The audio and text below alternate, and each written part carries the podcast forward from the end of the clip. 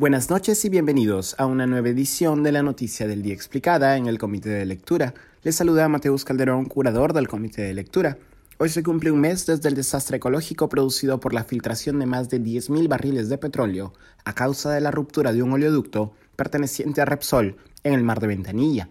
Hasta el momento Repsol se ha negado a aceptar responsabilidad en el derrame de petróleo y ofrecido versiones confusas sobre su papel en el desastre ecológico.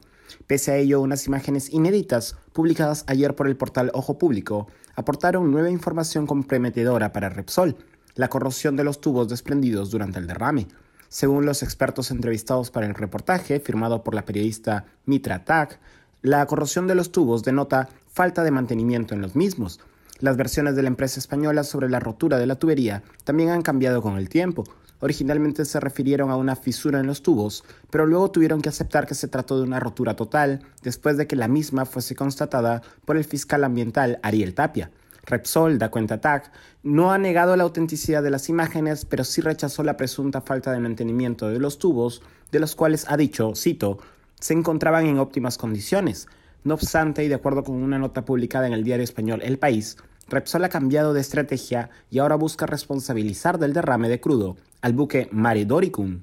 La compañía española considera que el accidente que provocó el derrame de más de 10.000 barriles de petróleo frente a la costa de Perú fue causado por un brusco desplazamiento del petrolero Mare Doricum que destrozó las mangueras y el sistema de descarga, indica el artículo del país, que también advierte que Repsol ha iniciado acciones legales contra el armador del buque y su aseguradora y exige garantías para cubrir los daños y gastos provocados. La empresa española ha señalado que, además del presunto brusco desplazamiento del Mare Doricum, el capitán del petrolero, cito, no avisó de la pérdida de posición del buque, privando a la compañía de información esencial e impidiendo una reacción más rápida. Según subraya la periodista Mitra Tag, si bien algunos de los argumentos de Repsol son atendibles, también es cierto que, de acuerdo al manual de operación del terminal marítimo de la refinería del 2017, es la refinería, es decir, Repsol, la encargada de conectar las mangueras submarinas al buque, las mismas que se encontraban corroídas, como muestran las imágenes.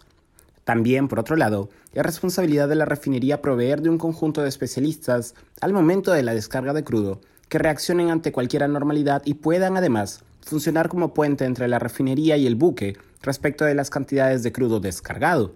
La cantidad de crudo derramado no estuvo disponible sino hasta semanas después del accidente, lo que echa luces sobre la responsabilidad tanto del buque como de la empresa española, en el derrame. Eso ha sido todo por hoy. Volveremos mañana con más información. Que tengan buen día.